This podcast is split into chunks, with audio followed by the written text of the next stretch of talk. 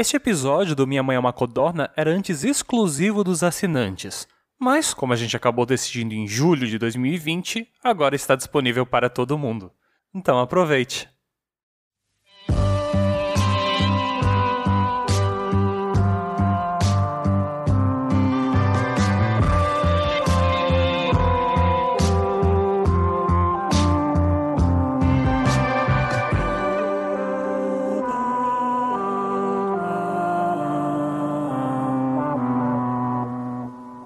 bum bum bum bum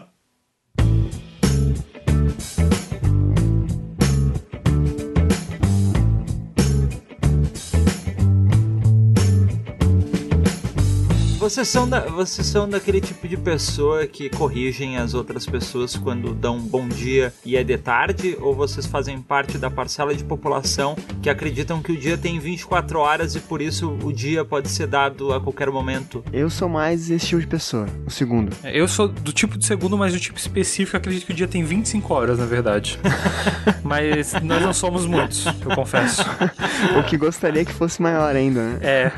Uma vez por ano a gente tá certo no dia que muda pra de verão, né? É, tem isso, verdade. Mas. Eu, eu, eu sou uma pessoa que não gosta de, de conflitos, então se eu puder evitar conflitos bobos assim, eu evito, sabe? Tipo, já aconteceu de eu ligar. Então tu aceita sempre, sempre o que as pessoas te falam nesse caso? É, não, não que eu aceito, né? Eu, eu reflito seu burro, mas não falo seu burro. Eu guardo pra mim.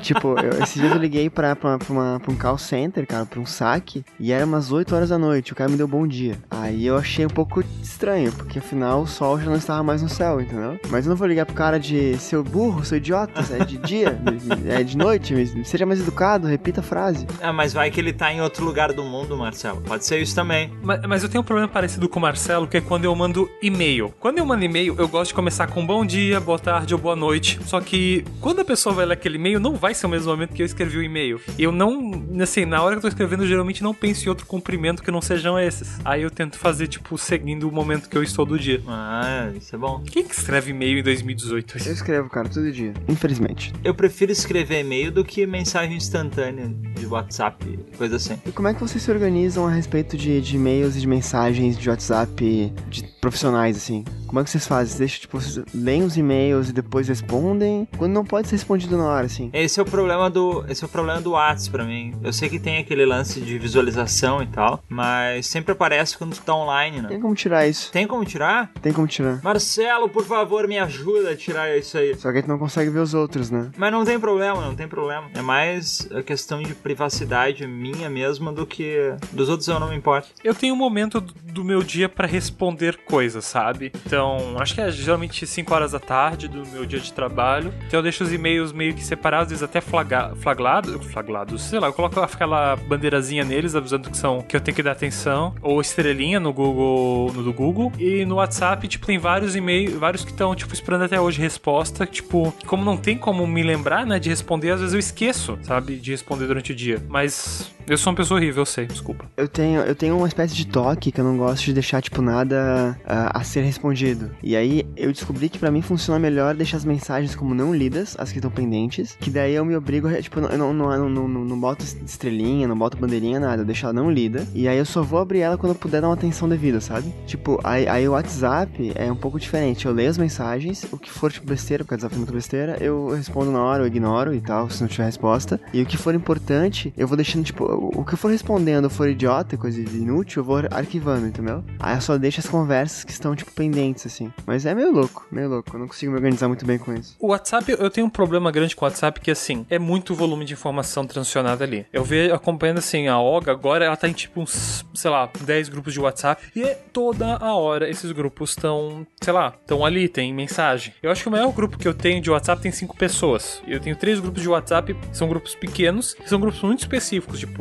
só em dias específicos tem informação rolando lá. Ou horários específicos. Tem, tem o grupo do Codorna, que é para acordar vocês. tem o grupo da família, que é para avisar quando alguém tá chegando, alguém precisa de chave, ou alguém vai almoçar fora e avisa, ó, oh, vamos almoçar fora em tal lugar. E tem o grupo do RPG, que só tem mensagem quarta-feira de noite. Então, cara, eu, eu. Aí, os grupos de WhatsApp, todos eles eu deixo mutados, todos, sem exceção, tá?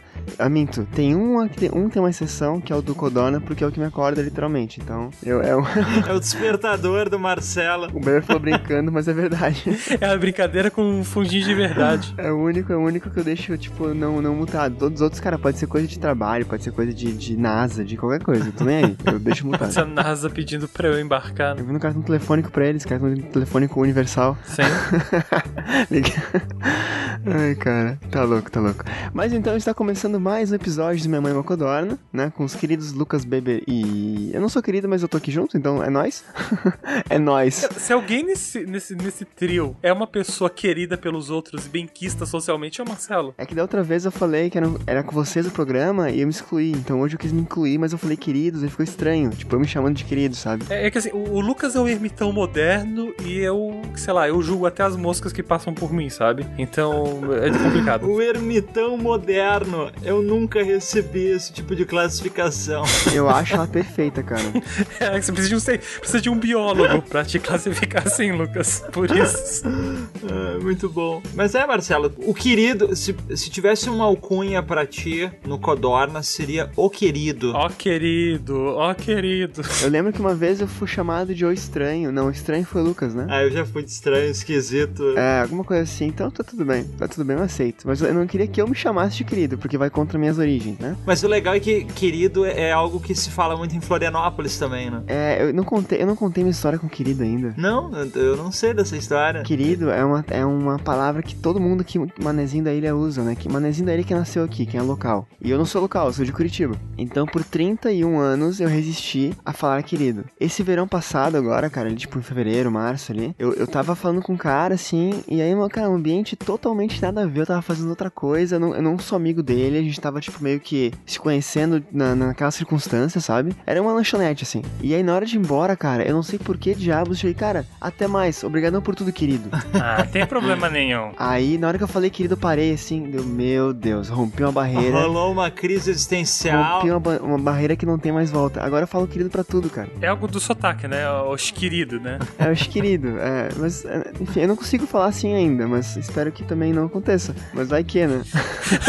Eu já dizendo, não, espero que um dia, né, eu seja totalmente integrado na minha sociedade. Não, cara, eu queria recuperar o meu, o meu sotaque de Curitiba, cara, que eu adorava ele. Eu, eu nunca fui tão aware do meu sotaque. eu, Assim, quando eu tô no Nordeste, eu me sinto muito, né, estranho. Quer dizer, as pessoas me olham na rua. Eu, eu- eu brinco, mas eu não gosto disso. Aí eu falo com uma pessoa, sei lá. Eu, mas é, tem as suas vantagens. Eu ganhei coisa de graça, assim. Por exemplo, eu ganhei, é, eu comprei temaki e eu não fui cobrado as embalagens. Então eu acho, né, que ser um, um bicho estranho numa terra estranha tem suas vantagens. Ainda mais quando são pessoas receptivas e pessoas legais, como tem aqui. É, que tem lugar que é o contrário, né? Cobra, cobra mais caro porque tu é turista. E o tema do programa de hoje é hipocrisia. Vamos falar sobre ser hipócritas. Três pessoas formadas em publicidade vão discutir o que acham do jornalismo. Que vocês aí que entendem de jornalismo vão passar raiva. Desculpa, mas hoje é o dia da gente falar besteira. Eu não sei aonde esse papo vai chegar, mas quando ele chegar lá, a gente sa- saberá que chegou. Gostei dessa frase, vou tatuar. Essa- Essa frase, essa frase foi muito, muito consciente, Marcelo. Parece que vem de um pensador. Sim. Mas é isso, vamos para um codorna jogo de quem é este pensador?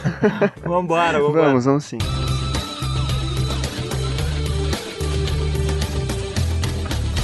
Codorna Jogo.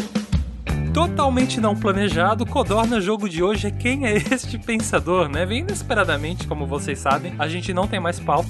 É. Mas eu faço pautas. É. Eu vou fazer sim, bebê. Farei pautas, farei pautas, promesso. É, e assim, eu selecionei um- uma frase aqui, baseada no tema de hoje. Na verdade, tenho duas frases. Uma que é engraçadinha e uma que é tensa. Faz a gente pensar. Baseado-se nisso, é fácil talvez achar o pensador, porque um é engraçadinho e o outro é um cara tenso que faz a gente pensar. Talvez não exatamente pra cada frase. Então eu queria saber o que que vocês preferem. Tá, tu já, tu já escolheu então a frase, é isso? Já escolheu o pensador no caso? Tá, beleza. Eu vou, eu vou. Vocês vão escolher. Vocês preferem uma frase de um pensador engraçadinho ou uma frase de um pensador cabeçudo que escreve coisas sérias? Enquanto isso, eu explico. Enquanto vocês pensam em qual escolher, eu explico quem é esse pensador. É um jogo onde nós falamos uma frase e através de perguntas, questionamentos, os dois jogadores vão tentar adivinhar quem foi o pensador que veio com tal magnânima frase. Desculpa. Eu não, eu não, não tenho muitos sinônimos hoje ativados no meu córtex cerebral.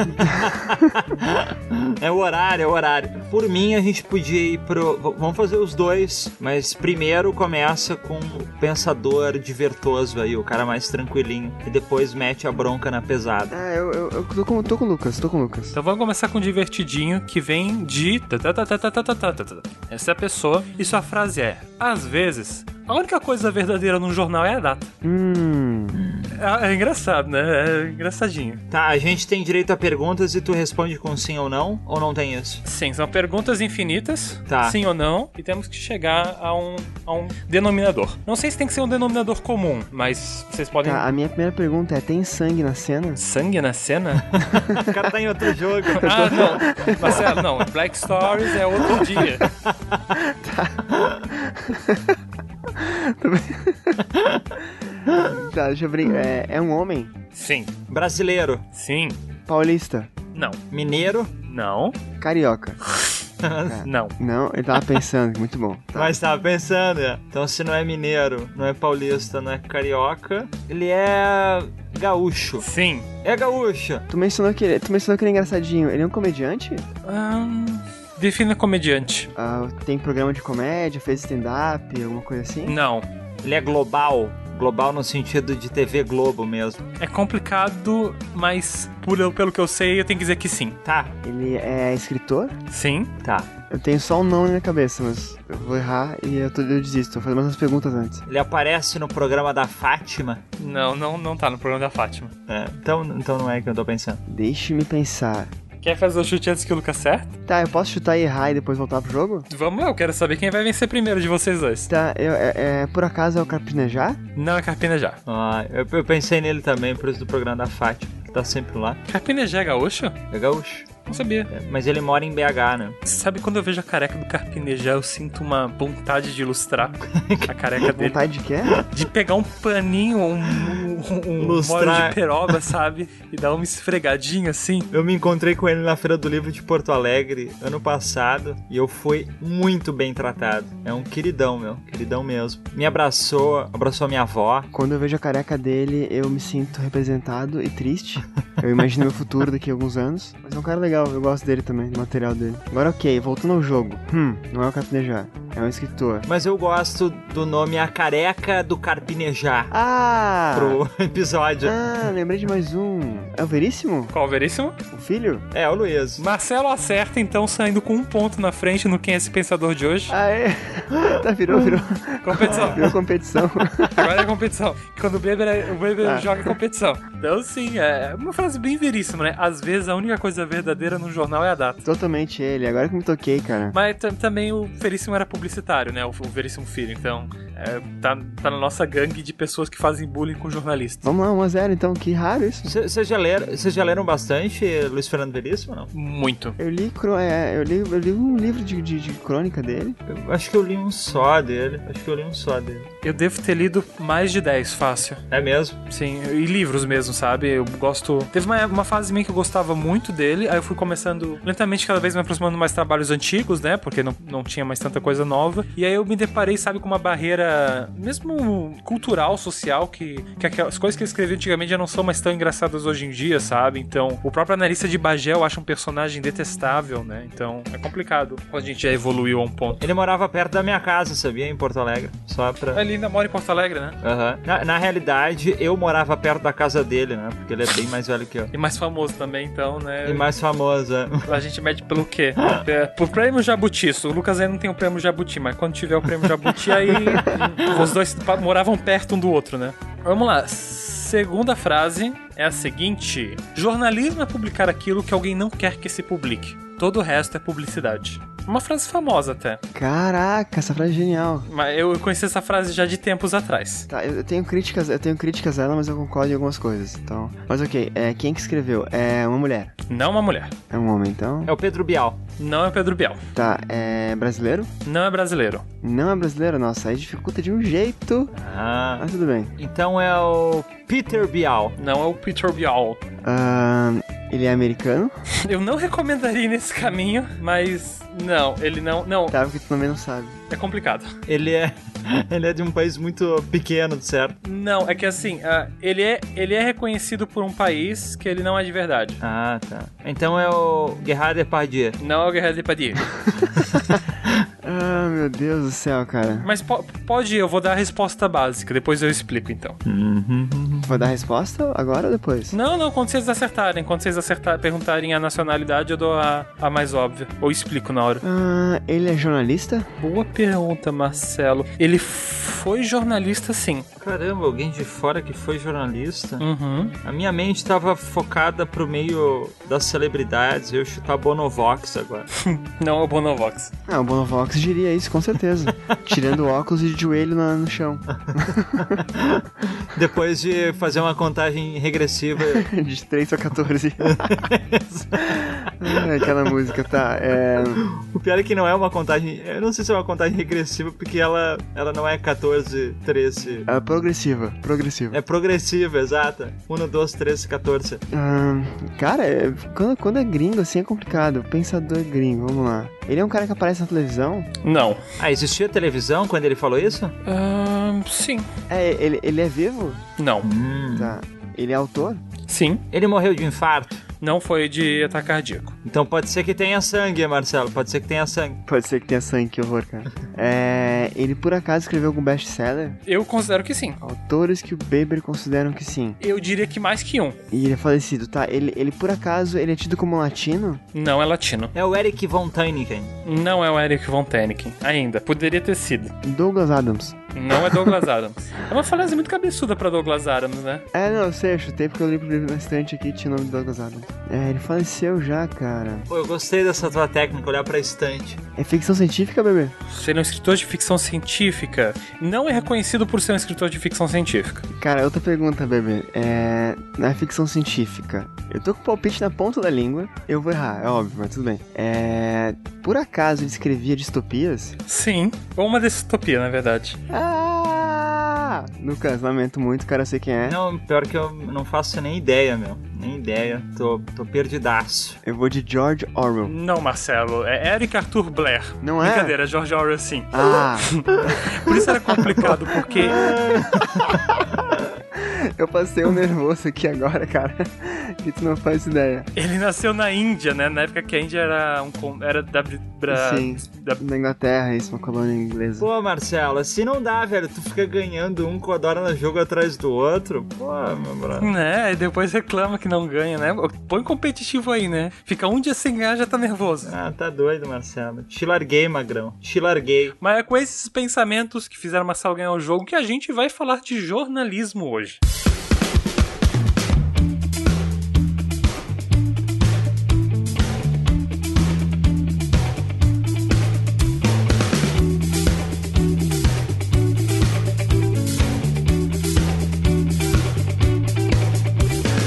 Sei como vocês estão acostumados a com- é, consumir jornalismo, mas eu não pego minhas notícias por WhatsApp. Claramente, as minhas notícias vêm de fontes muito mais confiáveis, como as vozes que falam comigo durante a noite. Tendo isso, gente, a situação com o jornalismo hoje em dia tá foda, né? Tadinho do menino jornalismo, né? Já apanhou bastante e hoje em dia, tipo, grandes jornais são considerados fake news por conta de o que uns candidatos aí ficam dizendo, né? Porque se não concorda comigo, é fake news. Não sei se vocês veem essa situação com jornalismo complicada na família de vocês. Eu, por acaso, tenho uma pessoa na minha família que, tipo, sabe, dá raiva de o que que. Assim, as- os fatos já não são mais a verdade. A verdade é só o que ele acha que é. Então eu não sei mais como o jornalismo pode ser ainda relevante nos dias de hoje, onde quando ele está praticamente sendo. se tornando cada dia mais irrelevante. E essa é a minha abertura. Triste. Cara, eu acho que isso é, acho que isso é um fruto de um processo bem longo, cara. Começa com as pessoas para, é, começa com as pessoas parando de, de acessar, tipo, de acessar não, de ouvir rádio, de ver TV, ou não parando, mas reduzindo, de ler jornal, de ler revista, de ler matérias. Aí migra essa atenção toda para Twitter, Facebook, e as pessoas param de clicar nos links e ler os sites e só lêem as manchetes. Cara, mas eu acho que há muito tempo as pessoas só leem manchetes, tá? Tu diz na, na, na época de jornal e tudo mais? É, tinha muita gente que nessa época só passava os olhos por cima do, do jornal que tava ali à venda e achava que tava informado. É, não, é ler o título, a lead embaixo e era isso, né? Tá, pode ser, mas acho que as coisas escalonaram de uma forma, assim, sabe? Eu não sei. Eu, eu, eu tenho um problema, cara, com, com, com isso hoje em dia, porque, por exemplo, eu, eu sempre gostaria. Eu, eu, eu, queria muito acreditar. Nós somos todos comunicólogos aqui, né? A gente é formado em publicidade, então a gente pode falar sobre isso. É, eu queria acreditar que existe isenção na função do jornalismo. Eu sei que tem uma discussão absurda na academia disso, se é possível, se não é e tal. Até em antropologia tem muito disso também. Mas eu não acredito que nenhum repórter, jornalista, etc., consiga ser, tipo, isento. Ah, quando ele senta para escrever uma matéria, ele sempre vai colocar um pouco dele ali. Ou o que ele viu na cena, ou como ele entende os fatos, né? Isso é muito importante na minha visão, e eu quero que vocês discorram depois, não quer dizer que ele tá mentindo. O fato é um, ele tá dando, dando uma abordagem pelo fato. Vocês concordam comigo ou eu tô indo no caminho errado? Concordo, concordo. Até porque eu acho extremamente complicado, todo mundo é, se apropria de alguma de algum posicionamento ou de algum discurso para criar o seu texto. É, tipo, não, não existe aquela lenda do jornalismo imparcial. O jornalismo não é imparcial. Algo que a gente pode confiar no jornalismo é que ele não vai mentir, ele vai dar fatos. Então, por mais que ele nos guie numa direção, a gente tem que saber extrair os fatos, sabe? E isso é uma técnica, assim, de interpretação de texto mesmo. Eu vejo que as pessoas não, não se dão ao luxo mais de interpretar textos, de extrair dali as informações. E simplesmente preferem acreditar, não, então é tudo mentira. Se isso aqui tem um viés de pra alguma direção, então é tudo mentira, nada é verdade. Então, sabe, é, me dá um ruim mesmo pensar que as pessoas vão direto para esse extremismo, não conseguem ficar no meio termo de, ok, eu não vou acreditar em como você tá me dando esses fatos, mas eu vou acreditar nos fatos que você me diz, porque é o seu trabalho falar a verdade. Não, o pior eu não acho nem acreditar naquilo ali. O pior eu acho o, o não acreditar veementemente naquilo e repassar a informação de uma maneira que, que, que pareça uma verdade absoluta, né? Então tu repassa, tu reencaminha aquela informação e que dá é, segmento para essa pra esse momento turbulento que a gente vive de fake news, né? É, tipo, tu tem que analisar os fatos. E se tu lê uma matéria, tu analisa os fatos. Se os fatos, claro, claramente não são verdadeiros, confira onde isso está sendo publicado, né? Que claramente, como você disse, é fake news. Sabe que quando aquele site, aquela página de Facebook sensacionalista foi criado, o que eu via de gente compartilhando notícia de sensacionalista acreditando que era verdade. Sim, né? Que época engraçada. Sim, sim. É época muito bizarra, cara. Eu nunca gostei de sites assim, cara. Tipo, ah, beleza, eu acho engraçado, eu consigo ver o humor, eu consigo ver a crítica ali também e tal. Mas eu não gosto justamente por isso, porque ele, ele faz. Ele, ele, ele fez parte dessa construção que nós estamos vendo hoje em dia. As pessoas leem uma coisa, acreditarem, e é aquilo, e deu. Mas é complicado que aí a pessoa, tipo, cara, isso aí é humor, isso aí tem totalmente outra função, sabe? O sensacionalista eu acho mais complicado porque o humor do sensacionalista tava só na manchete. Então, era um humor até bem fácil. Agora, o Piauí Herald, eu acho uma ideia sensacional. Não, tudo bem, tudo bem. É, porque assim, o que, que eu falo antes, cara? Ah, é, a gente não pode esquecer, aí, por exemplo, tava falando a questão de ser parcial ou não, né? O cara vai apontar pra um lado. Por exemplo, a gente pega um, um um jornalista que defende uma cor verde e um, e um outro que defende uma cor azul, sabe? Se eles forem falar de um fato, cara, eles vão trazer as raízes deles pro texto. Isso é fato, mas não quer dizer que eles estão mentindo como o Bernie falou, né? E a gente não pode esquecer, agora eu tô falando de grandes jornais, tô falando de, cara, Folha de São Paulo, aqui no estado de Jair Catarinense, é, falando de,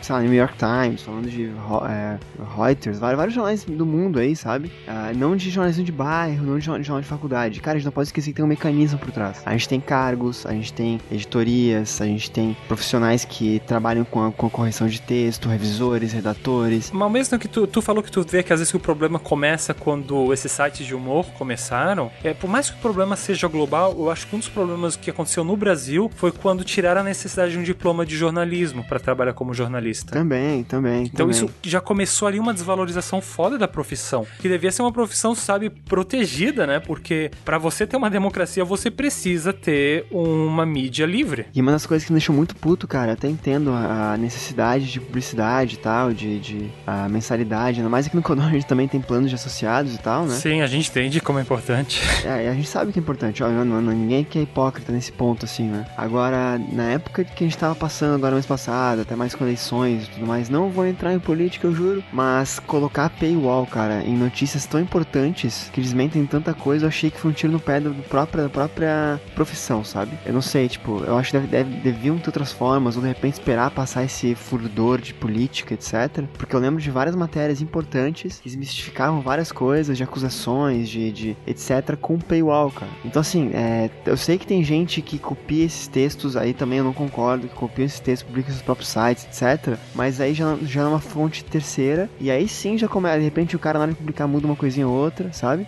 E aí sim começa esse baralho de carta que a gente tá vivendo, né? Essa descrença total do jornalismo, assim. Não sei se sofreram com isso vocês alguma coisa, viram alguma coisa do gênero. É o que a gente tem chamado da era da pós-verdade, né? Então a gente vê pessoas que selecionam as verdades que, que condizem com eles. Isso eu via muito antes em, em pseudociência, sabe? Em, em, pessoas que defendem coisas assim. Talvez a gente vai discordar um pouco aqui, mas coisas como. Ah, como é que é aquele lá que põe, dissolve as coisas na água? O pessoal acredita? Homoterápicos. Isso, homeoterapia. Homoter... Então as pessoas acreditavam em homeoterapia e, e é uma coisa desmentida, é uma coisa que a gente sabe que não é verdade. Mas os, entre aspas, pesquisadores dessa pseudociência selecionam só as informações que condizem com aquilo que eles defendem. Então, quando eles pegam as informações, eles não pegavam a informação inteira, sabe? Eles pegavam parte da informação que era interessante e diziam que todas as outras eram mentirosas. Então, eu vejo também foi um movimento que começou na pseudociência, a galera da Terra plana, sabe? Eles só pegam as informações que, mesmo que sejam mentirosas, não sejam verdadeiras, condizem com a crença deles. Então, quando gente começa a não aceitar a informação como um todo, mas só a informação que vai com o nosso viés de confirmação, nós estamos sendo, primeiro, nós estamos sendo uma pessoa totalmente sem caráter, porque quando você estuda ciência, você sabe, você tem que pegar a informação inteira.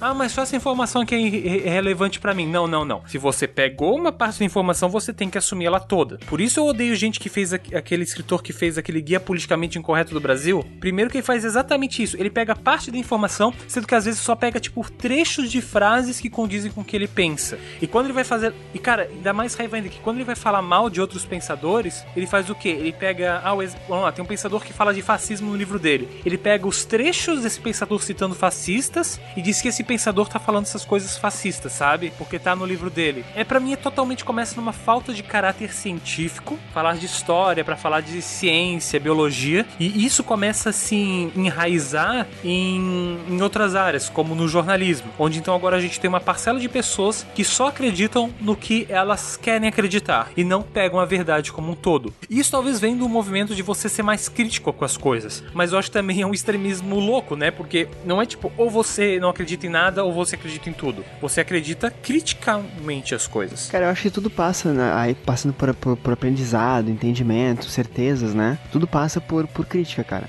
É, eu posso muito bem ler um texto de uma pessoa que eu não gosto, ou de um tema, que, de, que, uma visão que não, que não me representa, e ler aquilo até pra de repente fortalecer a minha certeza. Mas eu não deixo de ler o outro lado, de, de ver o outro lado, assim. Eu acho que hoje em dia as pessoas estão muito cheias de si, cara. Muito ego, muita questão de eu sei mais do que todo mundo, e sei lá, é bem complicado, assim. Então, de novo, falando até, né, cara, da política agora, um tempos atrás, cara, o que eu perdi de amizade, cara, foi uma coisa absurda, assim. Porque eu, não, eu nunca. Você me conhece, não sou uma pessoa grossa, não sou uma pessoa mal educada, né? Eu, eu conversava com muitos amigos meus que, que eram contra a mim e tal, mas tudo bem, a visão dele. Tudo bem, entre aspas, né? Mas tudo bem. E eu, e eu colocava, tipo, links tentando argumentar com ele, cara, e as pessoas não liam os links e acusavam outras coisas, sabe? Aquele fluxo infinito, assim, de, de, de jorrando em, em verdade, sabe? O cara, pera, para, olha só, eu sei que gente não concorda, tudo bem. Eu estou tentando entender teu lado. Por favor, leia esse link. E não funcionava, porque as pessoas têm essa certeza de que uma vez que o conhecimento para elas é garantido, conversa com elas acreditam, e agora você está pulando política, cara, tudo. Uma, a terra plana, essas, essas ciências falsas aí, né, como, como o Eber colocou também. Quando, quando tu tem uma coisa que conversa tão, tão intimamente contigo e tu acredita tão forte naquilo, uh, é difícil tu, tu, tu, mudar de ideia hoje em dia. É difícil. É difícil tu fazer a pessoa pensar o contrário. E, e tu, tu tocou no detalhe que é as redes sociais, né? As redes sociais são centralizadas demais na pessoa, no que a pessoa é. As pessoas ficaram muito egocêntricas, muito cheias de si. É óbvio que eu sei de tudo, é óbvio que eu sou inteligente. Parece que todo mundo é adolescente, sabe? Acaba sendo uma estratégia tu refutar um argumento com outro acusando algo e nunca tentando entender o porquê que aconteceu aquilo. Então fica um, um, jogando argumento de um lado, outro jogando do outro, sem procurar refletir em cima de um fato exclusivo e específico. Então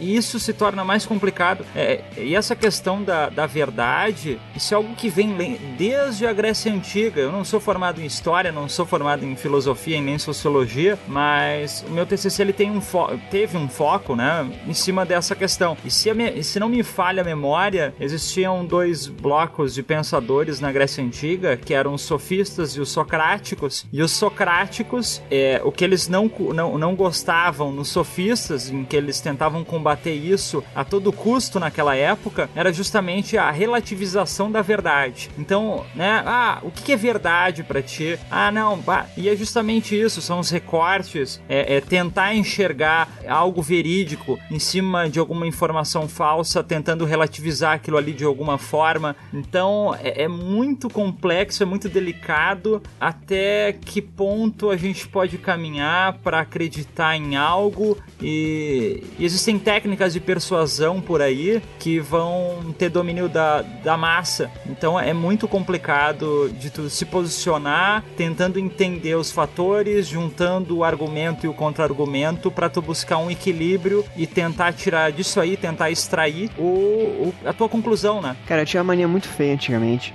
muito feia mesmo, que eu detestava, e eu nunca tinha reparado que eu tinha ela até me apontar e dele falar, Marcelo, para com isso. Eu, eu, tentava completar a frase das pessoas quando tava conversando com alguém, assim. Não com vocês, né? Não, não com amigos, assim, mas tipo, não, tudo bem, mas eu digo assim, quando eram, eram ambientes em que eu tava com pessoas com quem eu não queria conversar, eu queria que acabasse logo a conversa, sabe? E aí a pessoa, tipo, ah, cara, então, e aí, quando, quando me apontaram o dedo, falaram, cara, para de fazer. Não foi alguém com quem eu fiz isso que reparou, foi uma outra pessoa, né? Que, que percebeu de, de, outro, de outro modo. E falou, cara, para de fazer isso porque é, é chato. Tipo, não, não, as pessoas não gostam disso. E eu comecei a pensar, por que, que eu faço isso? Por que, que eu tô fazendo isso? Aí eu reparei, cara, que uh, isso faz uns, uns, uns, cinco anos, mais ou menos. Eu reparei que eu não só completava as pessoas, mas quando a, a pessoa tava falando, e aí era geral, de repente até, até com vocês, com o Beber, antigamente, assim, quando você falava alguma coisa, eu não tava de fato ouvindo. Eu tava pensando no que, que eu eu diria seguir. Então a raiz do problema de completar as frases e tudo mais, pra minha cabeça, funcionou pelo menos, é, é, era isso. Eu, eu, eu, não tava ouvindo Lucas e nem o Beber. Eu tava, tipo, pensando o que eu diria seguir. Eu tava pensando como que eu iria ou retrucar aquele argumento, ou dar sequência à conversa, ou encerrar a conversa. E eu acho que hoje em dia todo mundo, ou a maioria das pessoas faz isso, cara. Elas de fato não ouvem. Elas pensam como que elas vão retrucar para ganhar a conversa ou pra encerrar a conversa. Como que elas vão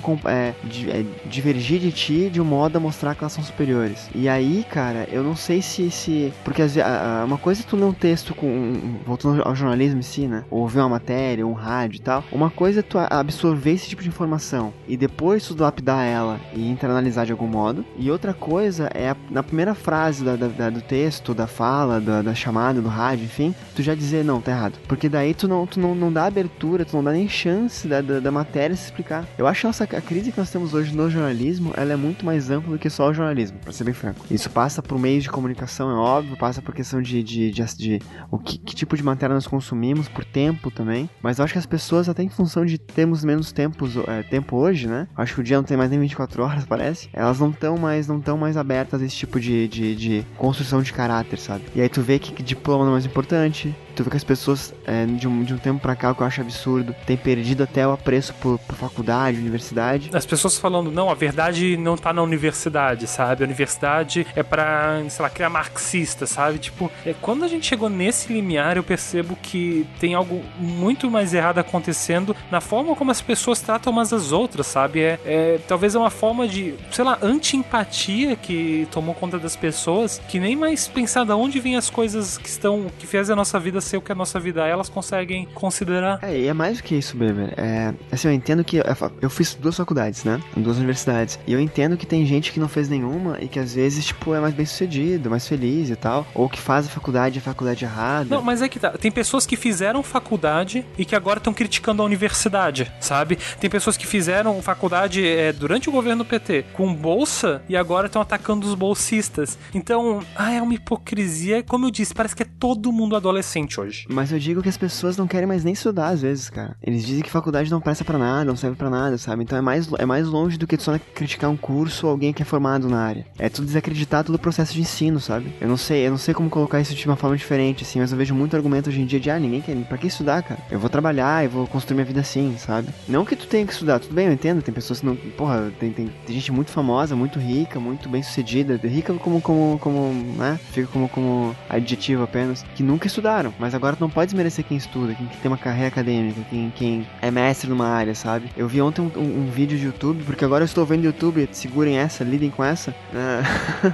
cheguei no, no, nos anos 2018 finalmente. Eu vi um vídeo de um rapaz falando, cara, é, ninguém aponta um dedo pra um prédio, assim, exceto Torre de Pisa, e fala esse prédio foi construído errado. Ou faz diferente, ou arruma aqui. Ou não, cara, essa, não, não precisa dessa parede aqui, sabe? Ninguém faz isso. Por quê? Porque tu sabe que o engenheiro projetou aquilo, tem mais conhecimento que você. Agora, quando a gente vê uma matéria de jornal, vê um, um, um filme, vê um, um, historiador falando alguma coisa, todo mundo aponta o dedo, uma coisa mais de humanas, assim, né? Aponta o dedo falando, cara, que merda, olha só. Olha só, o cara tá mentindo na cara de pau, porque não era assim, não era bem assim. Deu, cara, ele não tá falando isso porque ele acredita naquilo, ele tá falando que porque ele estudou aquilo, ele entende daquilo, é diferente. É, mas existe uma desvalorização em cima de humanas que eu vou te contar, né? O cara de exatas sempre é, vai estar, tá, quando ele faz um cálculo, ou um médico mesmo, pega da área da saúde, tu não vai contestar a, a, o, que, o diagnóstico que o médico vai te dar. Agora, quando é um cara de humanas, que ele também estudou para aquilo ali, para a área dele, e ele vai te dar um relato de algo, seja alguém formado em ciências sociais, né, alguém com uma graduação em ciências políticas e tal, e vai dar opinião, sempre vai achar, ah, ele tá, tá querendo, ele é petista, ou ele é, sei lá, ele é de direita, né, enfim, né, vai tentar classificar ele em alguma categoria para tornar toda a fala daquela pessoa como em verdades, né, então não faz sentido algum isso. E sabe que eu acho que até pensando no nosso sistema de ensino, isso lá atrás, o ensino fundamental e tal, eu sou, sou, sou um tipo de pessoa que eu defendo uma maior carga horária para disciplinas de humanas no ensino fundamental e no ensino médio. Então eu, eu acredito que sim, deveria ter no nossa, na nossa grade curricular alguma disciplina, alguma matéria que focasse mais nisso, em, que seja ciências políticas, porque hoje em dia a gente não sabe, a gente, a gente se acha dono da verdade, se acha o sabichão da política, mas o que que faz um vereador? O que que faz um deputado federal? Qual é a diferença do deputado federal para um deputado estadual? Um governador, até que ponto chega o poder de um governador? Então, assim, a gente não tem essas explicações porque a gente não tem um conhecimento, a gente não estudou, né? As pessoas que, que, que sabem essa, a, a, diferenciação dessa, desses cargos são pessoas que ou é, realmente estudaram ou através de pesquisa ou, cara, porque é muito difícil no nosso sistema uma pessoa ter tempo e esse tempo ela se dedicar para esse tipo de coisa. Geralmente, ainda mais com esse boom tecnológico que teve, com, né? É muito fácil a gente se distrair. É muito fácil a gente se distrair. Então, a gente meio que, que deixa de lado algumas prioridades da, da nossa vida, assim, que teriam que ter um valor, uma importância maior, e justamente para para inflar nosso ego e achar que sabe tudo e cara pera aí, né? Pera aí, vamos com calma. Tudo isso culmina naquela questão que eu falei, né? Lá no início, né, cara? De, de, junta tudo. Junta educação, é na base, junta o crescimento, junta a mudança de meios de tecnologia, internet, que veio pra ficar, né? Não tem, não tem jeito. É, não tem jeito. Aí tu pega também as pessoas que não lêem manchete. Aí só, só lê a manchete, não lê o texto. Tu pega pessoas que, que confiam em informações de sites totalmente duvidosos, que aí sim são sites duvidosos, né? Porque né, não, não tem todo esse respaldo que nós estamos falando aqui de um, de um ambiente jornalístico, uma máquina, um processo editorial, uma, uma, uma pauta, né? São sites, são blogs, vamos chamar de, na, na, verdade, né? E, cara, quando, quando os blogs surgiram, eu posso uma grande besteira agora, cara, mas quando os blogs surgiram, geralmente eram blogs, ah,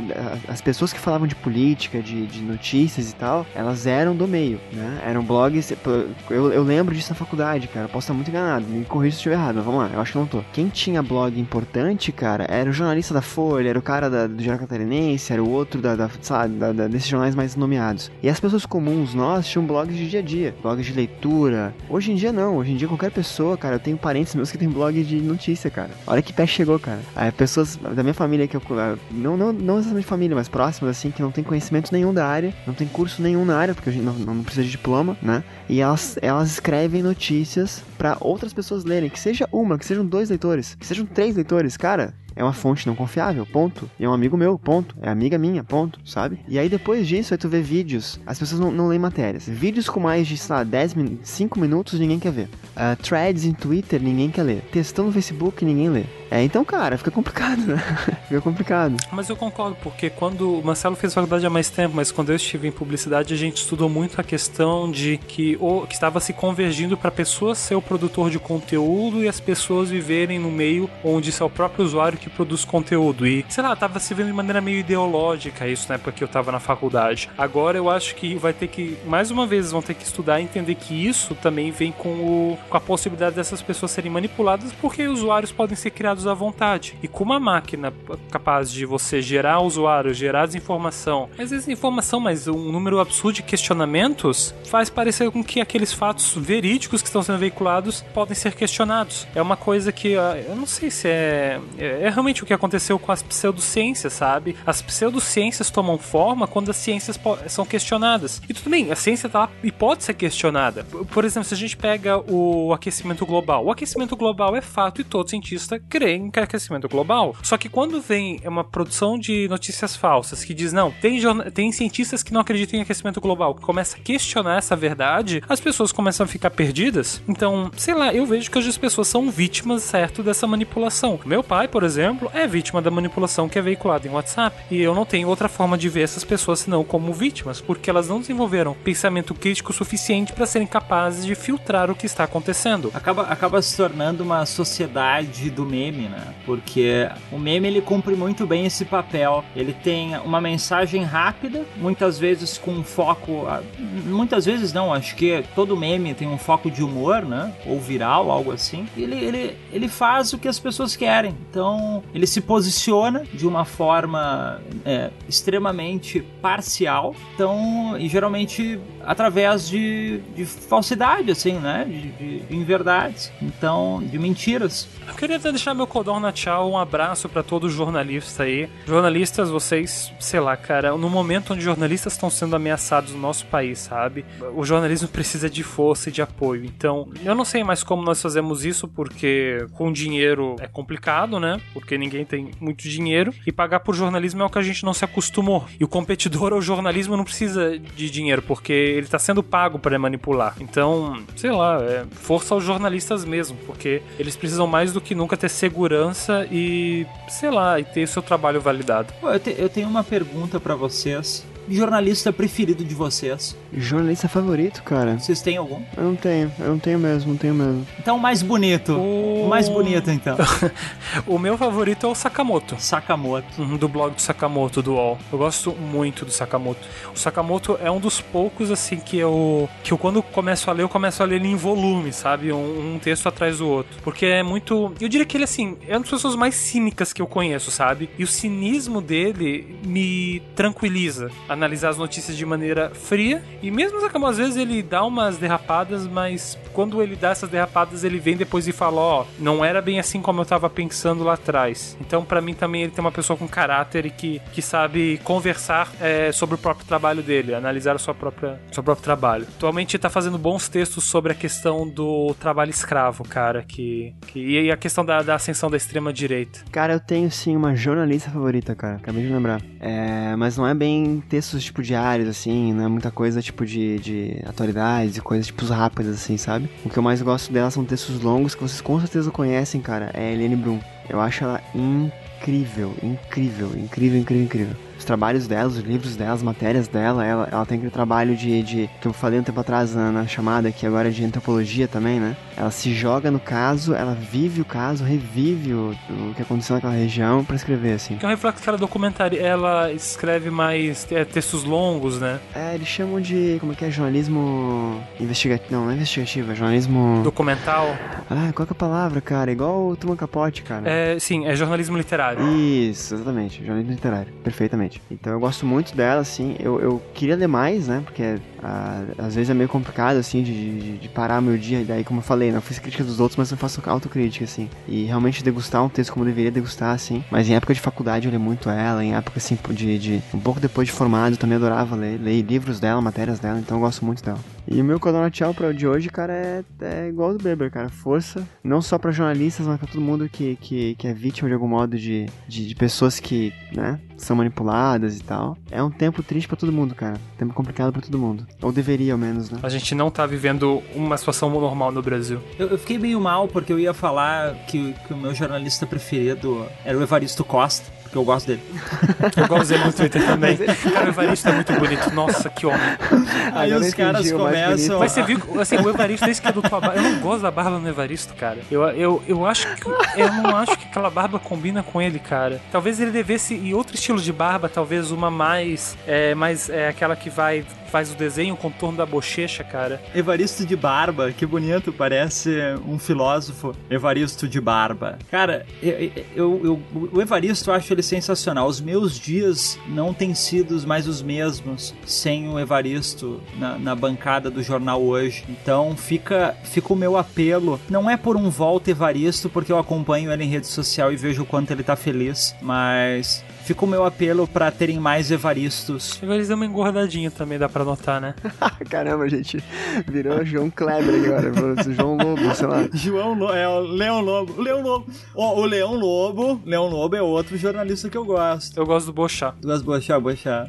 Bochá é legal também, verdade. O, o Leão Lobo, ele, ele tinha uma frase que, que eu acho que a gente pode encerrar o programa de hoje com a frase do Leão Lobo. Talvez tiraria um pouquinho de credibilidade, mas, pô, é o Leão Lobo, né, cara? O Leão Lobo, acho que ele ultrapassa qualquer barreira. O Leão Lobo tinha uma frase que eu gosto muito, um bordão dele que era beijos, beijos, beijos, dignidade já. V vamos deixar o Lucas falando sozinho, Marcelo. Acho que ele tá endoidando lentamente.